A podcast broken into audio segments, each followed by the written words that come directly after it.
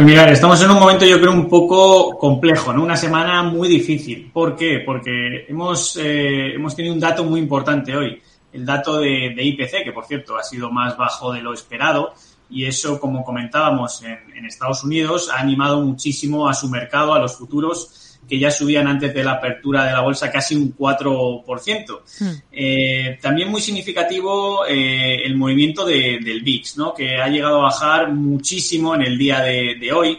Es verdad que lo tenemos en un soporte eh, de, eh, bueno, mejor dicho, una resistencia de media de 50 días, actualmente en 26 Ahora lo tenemos cotizando prácticamente en los 23 después de, haber intentado romperlo y no ha sido capaz. Tampoco es capaz de bajar mucho más abajo y viendo un poco la evolución que ha tenido el, el, el SP500, que ha sido de más a menos según ha aperturado, eh, como decíamos, con, apertura casi en un 3,5-4% y ahora mismo descendiendo pues a unos niveles que tan solo sube el 1, 1,25%, eh, podemos decir que, primero cuidado, ¿no? Porque el dato de IPC es muy, muy importante, pero lo que de verdad va a marcar el, camino y el devenir de la economía, al menos este primer tercio también de 2023, final de 2022, va a ser mañana eh, con la decisión de tipos, ¿no?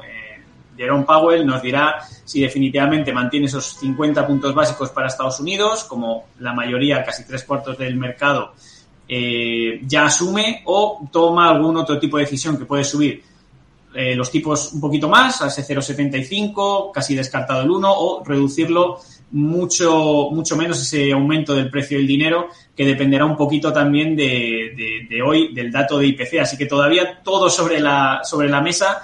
En el plano técnico, es verdad que ya hemos tenido un, un punto de, resistencia en los 4.100 eh, puntos en el SP, y ojo, eh, deberíamos vigilar en el corto plazo esos 3.900 o esos 3.920 en el rango semanal para, para esperar, ¿no? Eh, ¿qué, ¿qué, podría acontecer en el muy corto plazo?